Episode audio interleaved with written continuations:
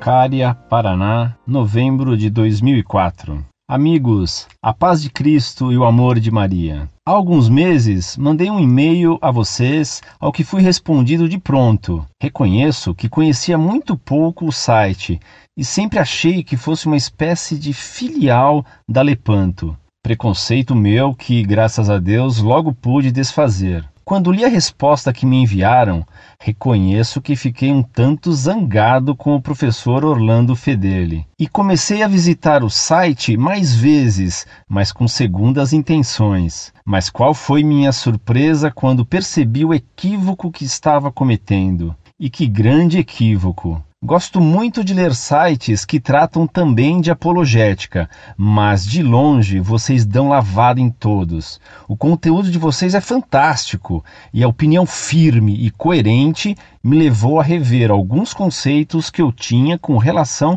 a muitas coisas que vêm acontecendo na igreja. Precisamos deixar de sermos apenas católicos e começar a agir como católicos. Precisamos, talvez mais que nunca, construirmos a nossa fé na pedra, para que não venham as ondas do mar e a destruam. Precisamos conhecer a nossa fé e não permitir que nem por brincadeira alguém desdenhe dela. Em tempo, meu último e-mail foi sobre a teologia da libertação e a RCC, e hoje, muito devido a vocês, percebo os erros destes movimentos ditos católicos. Recebam meus cumprimentos sinceros e me perdoem por haver feito mau juízo de todos vocês. Pax et bonum. Um último comentário.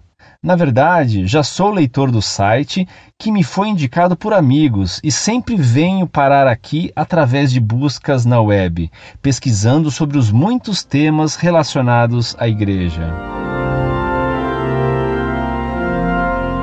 Muito prezado, salve Maria. Muito obrigado por suas palavras e elogio e cumprimentos ao site Monfort. Mas, muito mais ainda, obrigado por seu exemplo de virtude. Como é bela lealdade e como é admirável a humildade. Em sua carta, não sei o que mais admirar, se seu ato de humildade ou sua lealdade, reconhecendo pública e francamente seu equívoco. Que Deus o recompense por essa manifestação de caráter católico.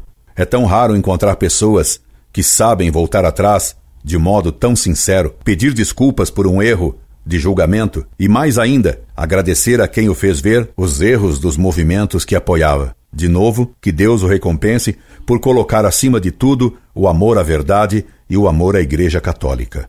Escreva-me sempre, porque perder contato com uma pessoa tão leal como você seria uma perda bem grande. Que Nossa Senhora nos una na defesa da Santa Igreja.